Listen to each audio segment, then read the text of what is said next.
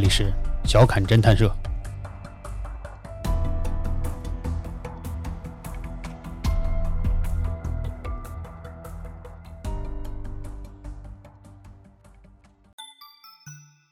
各位听众，大家好，欢迎大家再次光临咱们这个人走茶不凉，客来酒留香的侃爷茶馆。今天是咱们照例月更新的节目《小侃侦探社》，我是探长李大本事。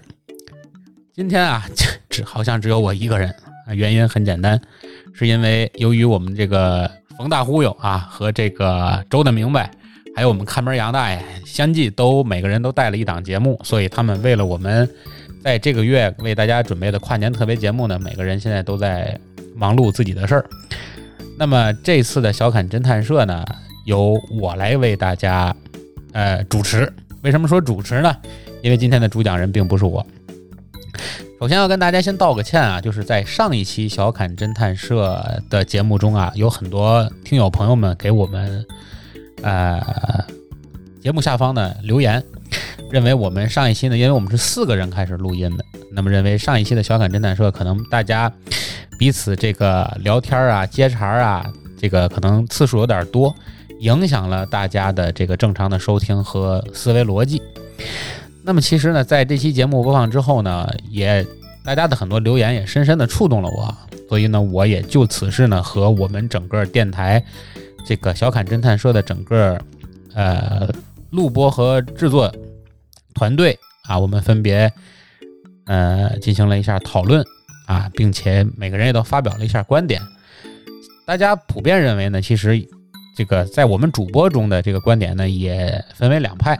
一方面呢，认为其实就是因为叫侃爷茶馆，所以小侃侦探社其实它也是侃爷茶馆下的一个分支。那么一定要坚持这个茶馆的这个本色啊！什么叫茶馆的本色呢？就是鸡一嘴鸭一嘴，就是茶馆的本色啊！就是每个人都有表达的自由，就是给大家营造一种，呃，在茶馆里大家围坐一一起啊，这个你言我一语聊天儿啊，这么一个局面啊，这么一种情景。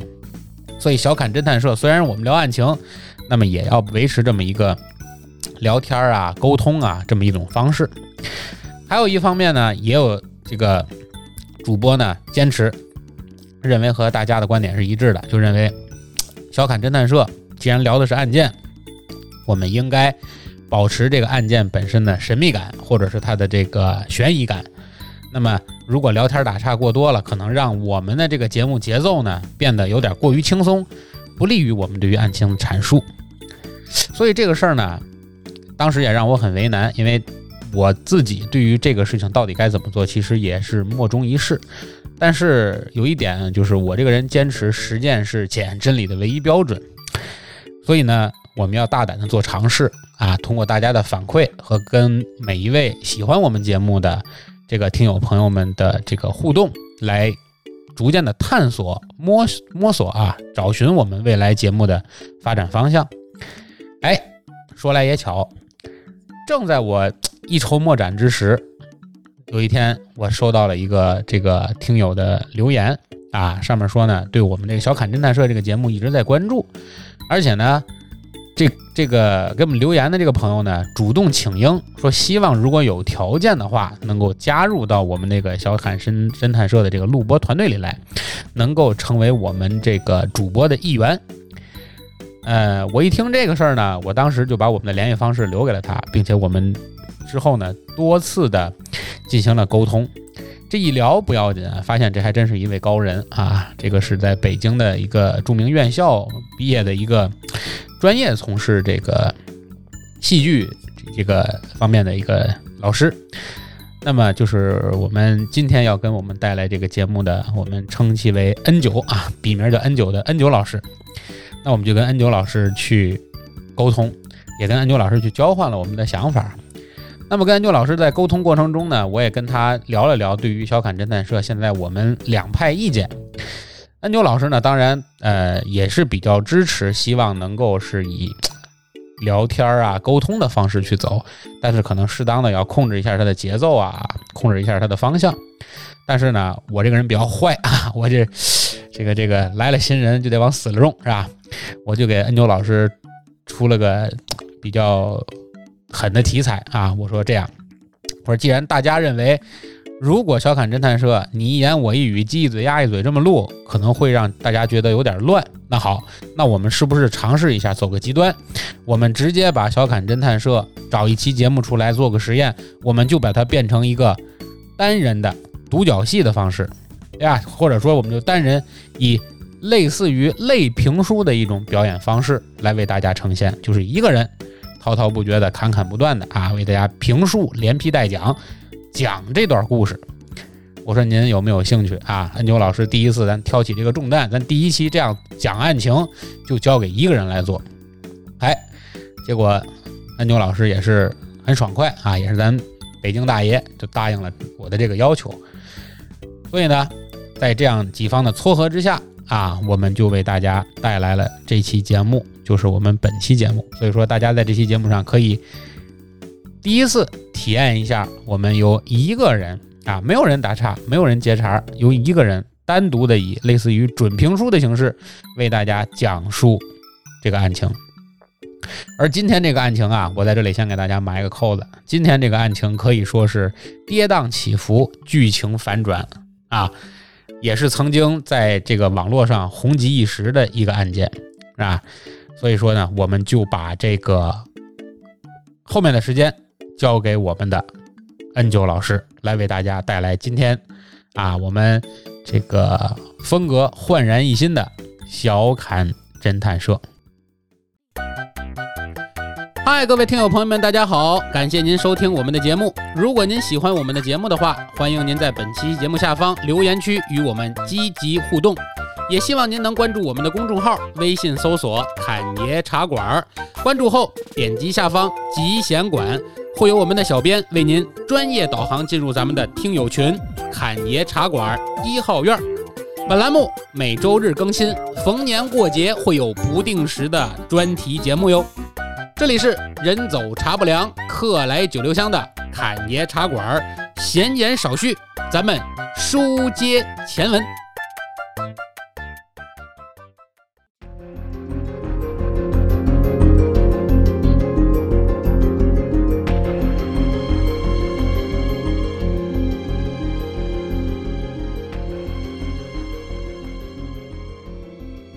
大家好啊，呃，非常高兴在这儿和大家见面。我是 N 九，就是九十九的缩写，大家可以这么叫我啊。呃，非常高兴，从今天开始，我加入了我们的小侃侦探社，和大家一起聊聊案件。我先说一下啊，在这个案件中都涉及什么样的人物关系。首先呢，有夫妻。有朋友，还有老乡，还有朋友的朋友，介绍人，还有呢就是局外之人。这个办案民警说呀，就是做了这么多年刑侦警察的工作，能碰上这样的一个案件，也是不太容易的。事情说到这儿，那我们就先让这个案件的第一个出现的。参与者先出现吧，但是呢，他出现以后呢，有一点呢，他不能说话，为什么呢？因为第一个出现的人他是被害人，他已经说不了了，没有遗言，什么也没留下。呃，他被发现在山东省商河县孙集乡的一口废弃的机井里面。时间呢是二零一零年七月十三日。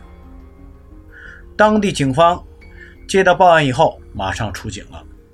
来到现场一看呢，情况是这样的：被害人大头朝下，就像种树一样被栽到了这个机井里面。男性，全身赤裸，并且。周边没有能够辨别他身份的各种物品，没有，而且的被害人的脸呢也被毁坏了，从外部特征是无法分辨他到底是谁了。于是呢，警方呢就只能用我们现在的最先进的手段 DNA 来调取，来寻找这个失踪人。另外呢，在这个井里面也发现了一把斧。法医鉴定以后呢，这把斧子上呢既没有血迹，也没有指纹。可是被害人呢，他是因为头被重击死亡的。民警们根据现在现场有的物证的线索，开始去寻找了。民警啊，找到了这个卖斧头的店，因为这把斧子呢是经过了特别加固的，很结实的一种工作斧。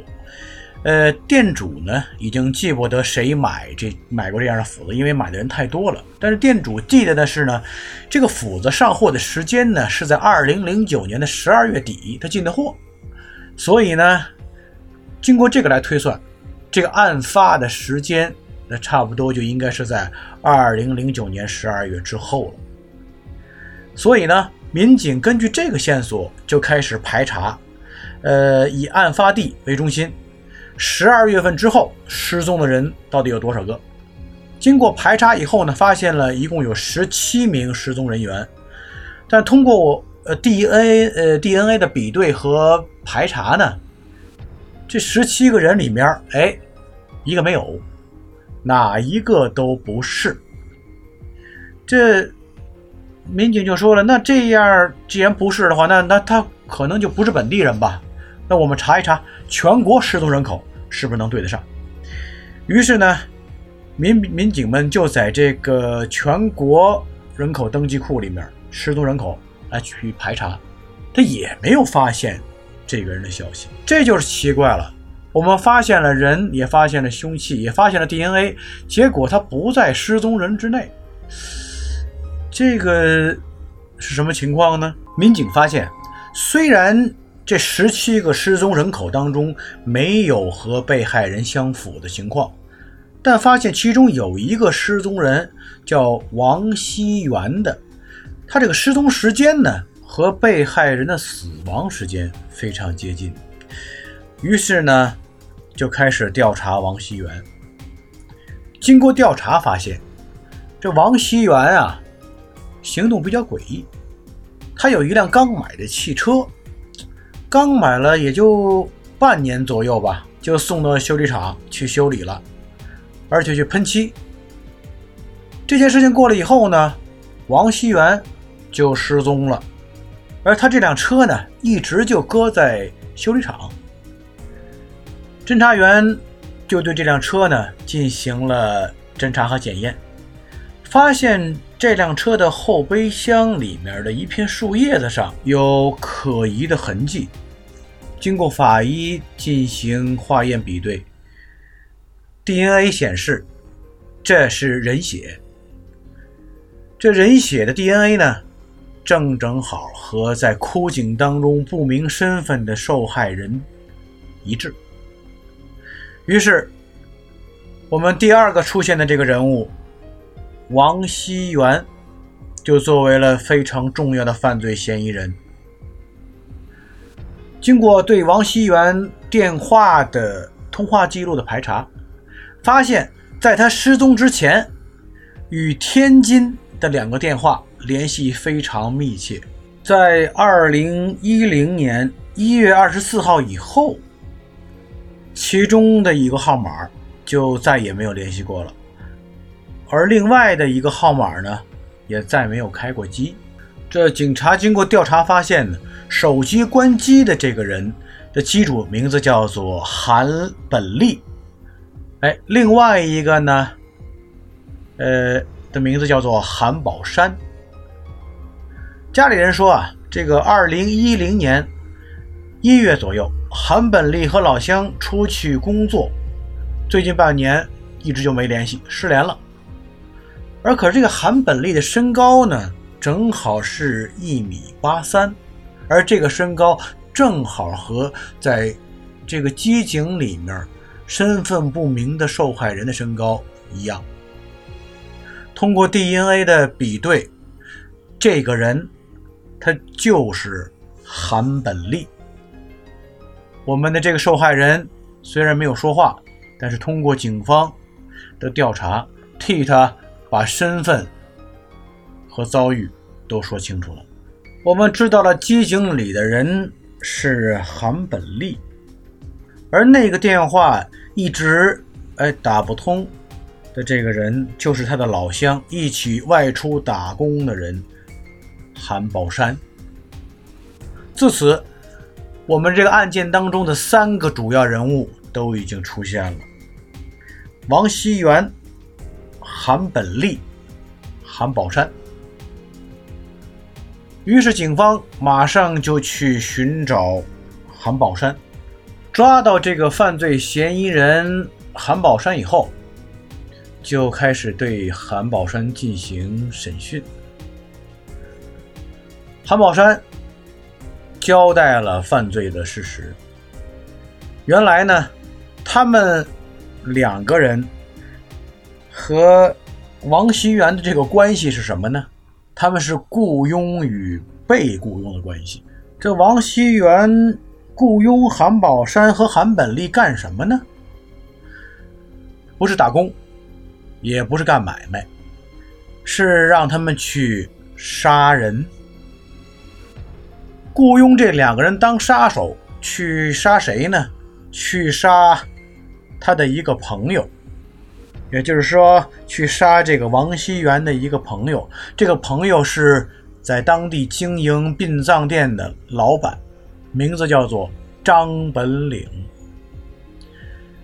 那这个时候呢，在这案件当中，这四个人物就全都出现了，有王熙元、韩宝山、韩本利、张本岭这两个这杀手呢。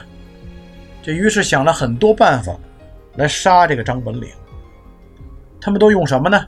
他们要制造了车祸，制造了爆炸。可是呢，这种种行为和办法都想过以后呢，就是没有杀掉张本领。这张本领确实挺有本领的，这可能是开了 buff 吧。呃，第一次他们搞爆炸的时候呢，这个炸药炸早了，人还没来，炸药先炸了，没炸成。这第二次呢，他要炸晚了，这人来了，炸药没炸。这张本岭对这件事情就有忌惮了，于是这两个人呢就不太好下手了。可这时间已经过了，钱也花了，这两个人觉得呀，我们这个功夫也花了，事儿也办了，不行，得加点钱。于是呢，就跟这个。王熙元说：“说您再给我们加四万块钱，一共十四万，我们哥俩把这事儿给办了。”这王熙元呢，一想，你们经了这么长时间，事儿也没办完，还管我要钱，于是这心里就想啊，说不行，这事儿不能败露。他就跟这个韩宝山说：“说你们这样吧，你们俩要不然呢，就是赶紧把这事儿办完，俩人把佣金这一分。”赶紧回家，要不然还有一个办法，那就是你把这个韩本利给弄死。这么一来呢，这十四万块钱就你一人了，你拿走。而且这么一来，这不就是还少一个人吗？韩宝山一听，这行啊，可以，那就这么着吧。于是这个韩宝山。就到这五金店买了一把，就是带加固的斧头。这韩宝山呢，跟韩本利就谎称说：“咱们再踩踩点吧，找一个新的地方，咱们把在这儿，哎，把张本领干掉。”这韩本利也不知情啊，于是就答应了。在他们两个踩点的这个过程当中，韩宝山呢就下了黑手了。虽然这个韩本利身高一米八三，身大力不亏，但是你架不住这韩宝山他不讲武德呀。这韩本利他他就没闪，这一没闪呢，这斧头呢就打在脑袋上了。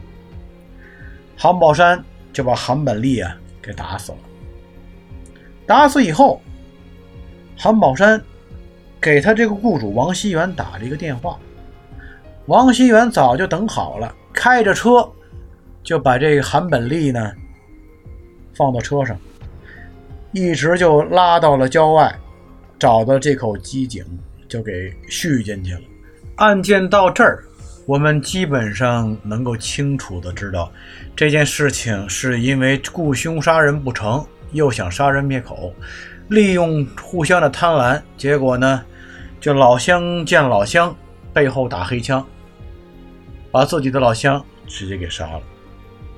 警方就开始通缉这个犯罪嫌疑人王熙元，而跟王熙元有关系的案犯当中，一个新的角色又出现了。这个人的名字叫做张红霞，他是干什么的呢？他其实呢，这十四万块钱里面也有他的一部分。但为什么张红霞也要出这个钱呢？因为张红霞和王熙元的关系是情人关系，他们两个出钱想要杀掉的，就是他们两个之间最大的这个障碍，就是之前咱们说的张本岭。张本岭是张红霞的丈夫。这么一来，我们现在这个案件当中的这些人的人物关系，我们都已经能够捋清楚了啊。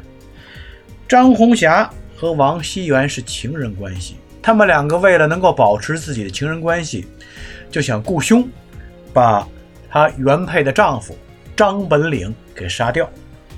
于是呢，张红霞和王熙元就找了一个中间人，叫张纯祥，或者又叫张红祥的人，介绍了杀手韩宝山和韩本利认识，花钱雇佣他们两个人来杀掉张本岭。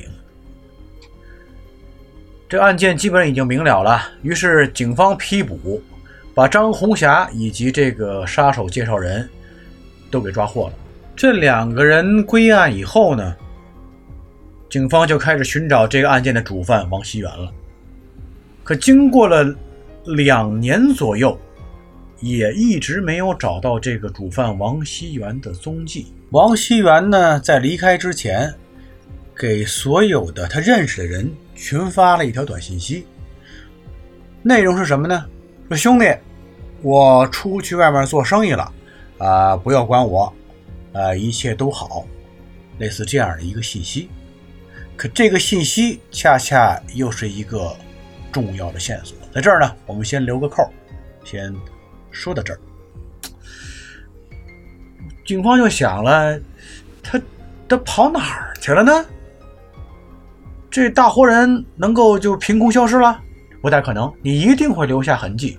可是这几年的时间里面，他就一点痕迹都没有，就像人间蒸发了一样，没找到。这个情况让专案组的抓捕工作陷入了困境。于是专案组决定，我们要再找一下张红霞，再了解一下细节。于是呢。专案组来到了监狱，再次提审了张红霞。据张红霞说呀，说他最后一次见到王熙元是在王熙元的养鸡场。那天呢，这张红霞刚刚来到这王熙元的养鸡场，时间也不久，张本岭和他一个朋友就来了。因为张红霞和王熙元害怕他们两个这件事情啊被撞见，于是呢，这王熙元呢就没让张本领进门，他直接就迎出去了。这个张红霞呢，后来就听见呢，这王熙元呢冲着院子里喊了一声，说说我要出去一趟啊，于是呢。就跟张本岭走了，走了以后，盯到了十一点多钟，张红霞给王熙元打电话，这手机就联系不上了。张红霞一想，这联系不上，我也不能在这干等着呀，我就回去吧。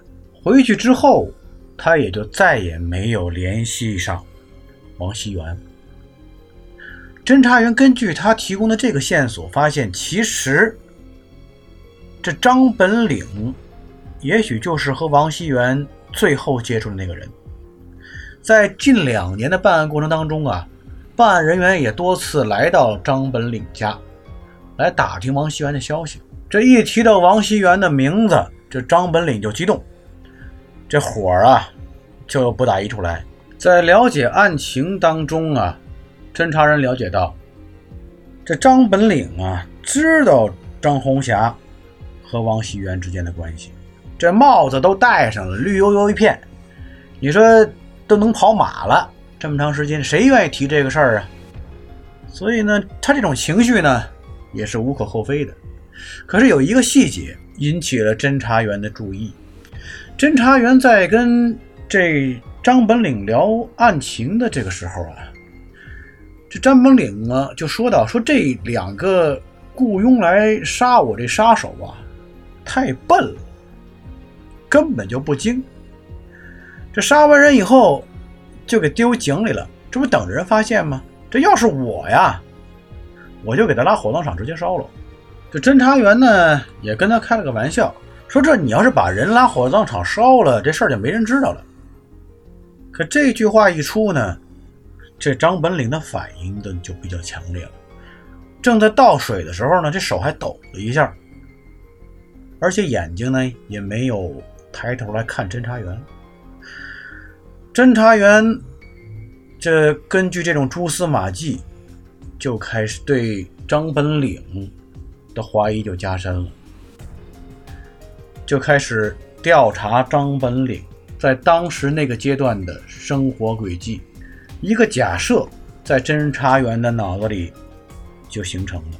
这如果说张本岭对这个火化的过程这么熟悉，他要是在当中做点手脚，找漏洞，把这王熙元杀了，然后再给扔进去，按他说的一样给烧了，那可就真是人间蒸发了。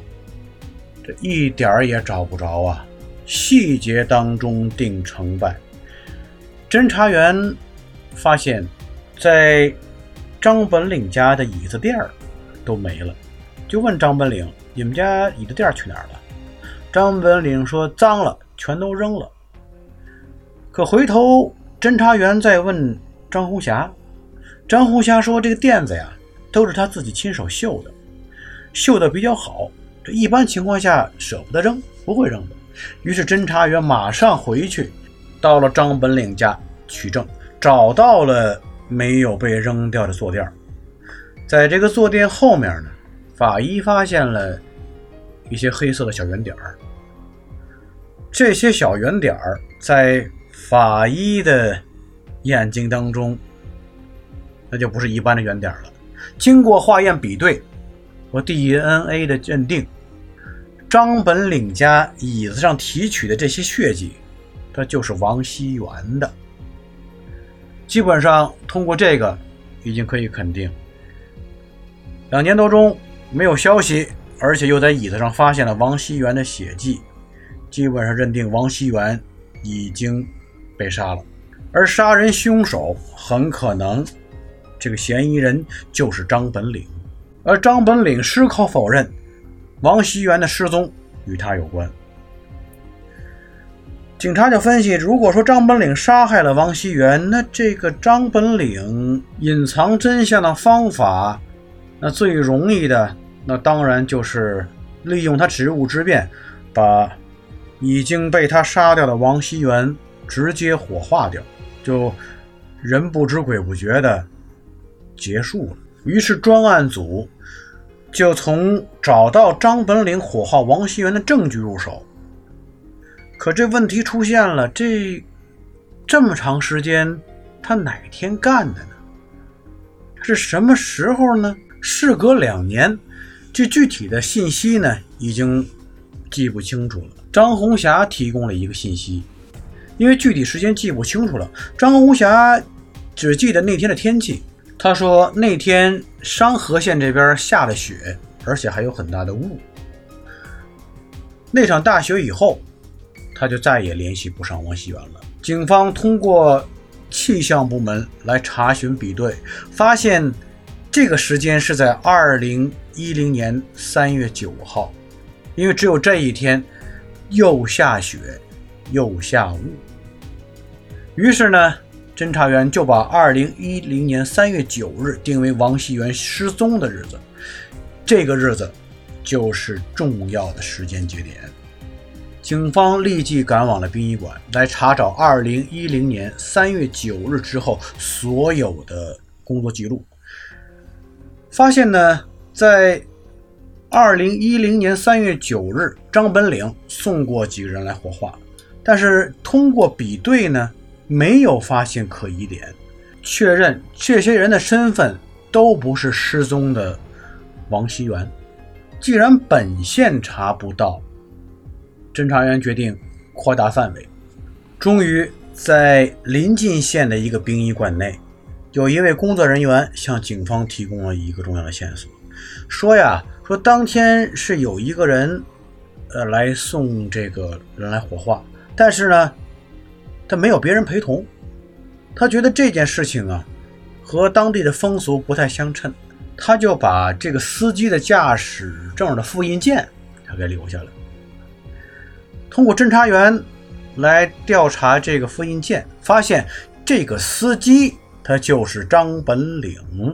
根据这个殡仪馆提供的信息显示，张本岭送来的这个人呢，他是一位姓丁的。可是警察再次发现，这个这位老人呢，在二零零八年他就已经被被火化，已经烧过一次了。这不可能烧过一次的人在这儿他再烧一次，这烧二回啊！这个事出反常，他必有妖啊！当警方把这条重要的信息摆在张本岭面前的时候，这之前还一直在抵赖的张本岭没有办法了，解释不了这件事情了，终于承认了自己的犯罪事实。事情是这样的，张本岭早已经知道张红霞。和王熙元之间的这个关系，而且他们两个串在一起想谋害他这个事情呢，这据张本岭说，他也已经有感觉了。于是那天他就找了他的另外一个朋友，这个朋友名字叫做李文熙，一起去了王熙元的养鸡场，想把王熙元叫出来理论一下。王熙元因为害怕。他和张红霞的这个事情被发现，就跟着他们两个回到了张本岭的家。而张本岭呢，在这个沟通当中呢，这恼羞成怒，这双方就发生了口角，也产生了争斗。张本岭就用事先已经准备好的木头棒子，把这王熙元呢给抡死了。打死人以后。这个张本岭就想到了一个办法，就是狸猫换太子，把王熙元冒充另外一个不相干的丁老伯，给送到这个火化场给烧了，而把丁老伯呢，他伪造了另外一个证明，拉到临县也给烧了。这样一来，这人。也就化成一股烟雾，谁也找不着了。他认为这样，他就能逃脱法律的制裁。说到这儿，大家还记着之前我说的王熙元给大家群发的那条短信息吗？现在大家是不是都能觉察到，这条短信息根本就不是王熙元发的，而是张本岭。他杀害王熙元以后。用王熙元的手机群发的短信，造成王熙元已经远走他乡的这么一个事实。可是那是聪明反被聪明误，这条信息它是群发的，你这群发它就不能分人了吧？而当地的习俗，这长辈都得有有分寸的，您不能说这个叫大伯伯，这叫大爹，您跟他论兄弟，这就乱了辈分了。这个其实也就是一个疑点，侦查员也根据这个疑点，发现了后面的这些问题。这是天网恢恢，疏而不漏啊！别伸手，伸手必被抓。这个呢，通过侦查员的仔细分析和寻找细节，终于把这样一个本来是被害人，又变成了加害人。这种反转来反转去的这样的一个案件就给告破了。在二零一四年四月二十五日，济南市中级人民法院对这个案件呢作出了判决。张本岭犯有故意杀人罪，被判处无期徒刑；李文熙以从犯的身份被判处徒刑九年；韩宝山故意杀人，判处死刑，呃，缓期执行了。张红霞因犯有故意杀人罪，被判处有期徒刑十一年。到此，这个案件结束。哎呀，刚才听了这个恩九老师对于这个案情的介绍，就是咱们这个发生在山东的这个殡仪馆的这个案情啊，其实感慨颇多。因为之前我们所看到的以往的这些案件呢，其实甭管凶手是一个人还是多个人啊，是一起凶案还是连环杀人，但是基本上它里面围绕的这些矛盾纠纷啊，很多时候其实总是一些虽然说是一些极端事件，但是毕竟在逻辑结构上，他的这个犯罪动机啊是解释得通的。但是在今天这个案件中啊，可以这么说，如果把这个案件真的是翻拍成剧，我相信啊，这个剧里肯定会有很多弹幕评价说这个剧脱离现实啊，这个情节，这个编剧编这个剧是鬼都不信。但是实际事实情况就是在实际生活中也确确实实是真的发生了这件事儿，对吧？你说。这一个案件牵扯出了一段婚外情，两场谋杀，六个人的手上基本上都沾了鲜血，结果这个被害人最终还成为了加害者。所以说这个案情也是怎么说呢？跌宕起伏。所以这个案子其实怎么说也引起了很多当时了解这个案情或者调查这个案情的人啊，评论这个案情的人的很多思考。呃，首先有一派观众这个听众啊，或者是朋友们的观点，就是说在最终的判决中。这个张本岭犯故意杀人罪，却被判处了一个无期徒刑，到底是为什么？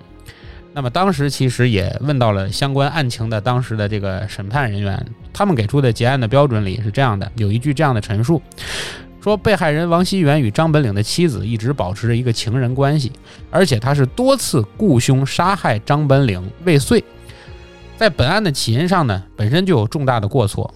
被告被告人张本岭的辩护人认为。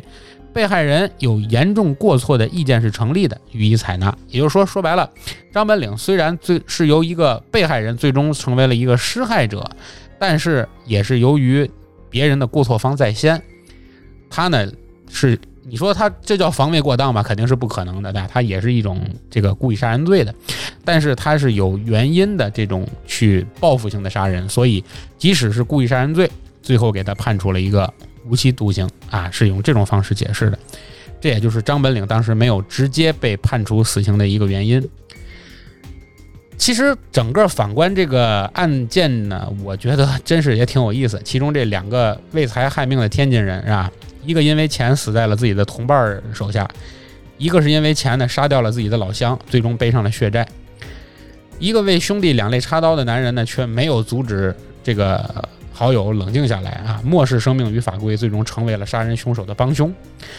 这一对出轨的男女呢，为了追求爱情，结果选择了谋杀的方式啊，不仅害死了一条人命，自己最后也落得死无葬身之地的这么一个结局。而一个背叛的男人呢，在愤怒之下选择了报复，就是我刚才说的这个张本领啊，看似以牙还牙，大快人心，但其实最终也是将自个儿的人生搭进去了。而我们整个这个案情一开始啊，在这个井里啊，倒栽葱似的这一具死状难看的无名尸体，最后身份却是一个最早想杀人的这个杀人凶手。而多次遭到杀害的这个张本领呢，本来是个受害者，最终却悄无声息的成为了一个杀人犯。所以我觉得这个事情这个调转啊，很荒诞，很离奇，但是也确确实实在。我们身边发生了，所以说怎么说呢？只能说，有时候人世间发生的很多事儿啊，要比这个戏剧来的更戏剧。两名杀人凶手啊，这个张本岭、王熙元的结局也印证了那句话：善有善报，恶有恶报。而张本岭呢，和他这个所谓好朋友的这个结局呢，在让人不禁唏嘘中啊，也在警示了所有人，就是用犯罪的方式去报复，用犯罪的方式去惩罚犯罪。其最终结果其实是杀敌一千，自损八百。所以这里呢，我就突然间想起了这个郭德纲郭老师曾经在相声中的一个呃定场诗，我觉得倒很适合用来做咱们这期节目的一个收尾啊。这诗是这样的，定场诗是：好色风流，不是冤家不聚头，只为淫人妇，难保妻儿否？细细眼前谋，孽满身后，报应从头，万恶淫为首。因此上。眉色邪淫，一笔勾，一个小小的定场诗啊，作为了咱们这期节目的收尾。以上就是本期小侃侦探社的全部内容，也感谢 n 九老师啊，这个百忙之中为我们倾情献声啊，录下了我们的这个第一期的节目。如果大家对我们小侃侦探社，的这种呈现方式有什么意见或者建议？您是喜欢或者有什么呃自己的想法，也欢迎大家在我们节目下方积极留言啊！我也很喜欢看到大家对于我们是更喜欢我们几个人坐在一起聊天的方式去呈现，还是以希望以这种单人形式去讲述的模式啊？您更喜欢啊？和我们在节目下方能够积极的互动，我们很希望能够听到每一位喜欢我们侃爷茶馆的这个热心朋友们的意见和声音。我们也愿意为了您啊，为了让我们的节目变得更好而改变。呃，闲言少叙，以上就是节目的所有内容。感谢大家的时间和收听，咱们下期再见。